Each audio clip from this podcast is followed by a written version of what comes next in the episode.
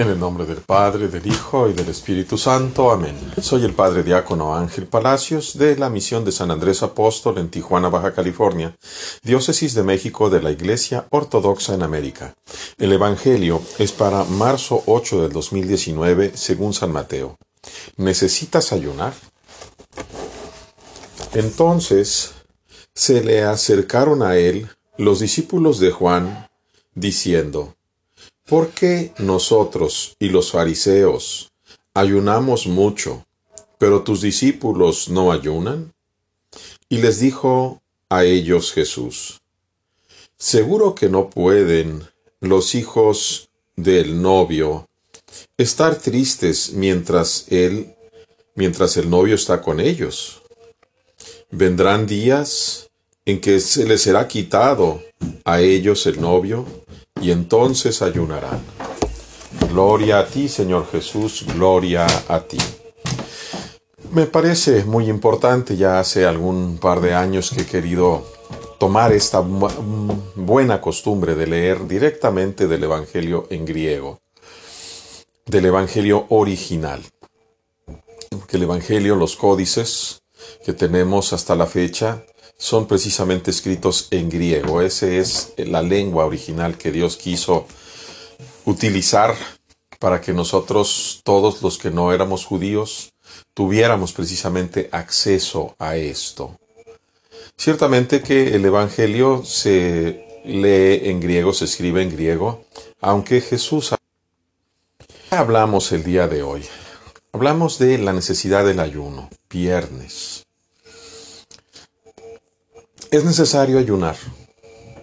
Se dice, y el propio Señor dice, no pueden los hijos del novio ayunar, estar tristes mientras Él está con ellos. Sin embargo, llegarán los días en que se los quiten y entonces tendrán que ayunar. Pareciera que alguna sede apostólica piensa que efectivamente Dios está con ellos, Cristo está con ellos y por eso no quieren ayunar. Y por eso se habla de la necesidad, o mejor dicho, de la falta de necesidad del ayuno, y se proponen situaciones como que ayuna de decir malas palabras, mira, ayuna de, de, de, hablar mal de alguien, ayuna este, saludando a la gente, comportándote bien. Todo eso lo tenemos que hacer. De lo que no se nos dice es precisamente que la falta del ayuno abre una puerta grande en nuestro corazón para los demonios. Porque una de las maneras en que los demonios nos atacan y nos vencen invariablemente es a través de la violencia de nuestro propio cuerpo. San Pablo lo dice de una manera muy clara cuando habla de los tales que no pueden sino servir a su vientre. Cuando nosotros no podemos dejar de comer, dejar de beber aquello que nos gusta, entonces también nos va el demonio conduciendo hacia una cuestión no solo de gula, sino también de una sensualidad por la cual nos volvemos fornicadores. Recordemos que en el Éxodo, los israelitas que salieron de la tierra de esclavitud, de Mitzrayim, es decir, de Egipto, para llegar a la, a la tierra prometida, tuvieron que ayunar durante 40 años tuvieron que ayunar la carne que ellos mismos añoraban. Por eso, durante este periodo de cuaresma, nosotros también proponemos una abstinencia absoluta de carne durante los 40 días, que en realidad no son tantos, pero también el ayuno de todos los días hasta las 12 del día, independientemente de todo lo demás que se tiene que hacer.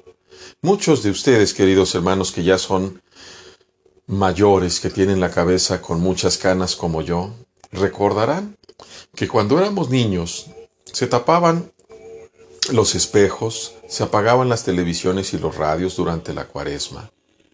Y era un tiempo de conversión. Hoy el Señor nos llama también nuevamente al ayuno.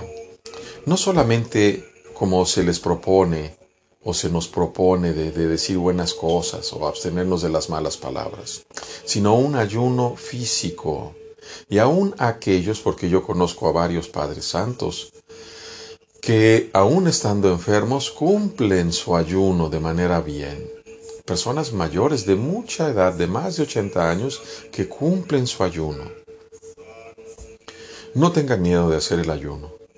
Pueden ustedes, si estuvieran enfermos, por ejemplo, es muy común la diabetes y ese es el exceso de azúcar, pueden ustedes perfectamente desayunarse un pedazo de pan, un café para no sentirse mal y tener hambre hasta las 12 del día. Eso hace mucho bien, porque sobre todo nos purifica y aleja a los demonios, que son precisamente enemigos de tener que sufrir. Los demonios se meten a nuestro cuerpo para disfrutar lo sensual, pero cuando nosotros nos atrevemos a hacer ayuno, se van, se alejan. Que Dios les ilumine a cada uno de ustedes de acuerdo a su corazón.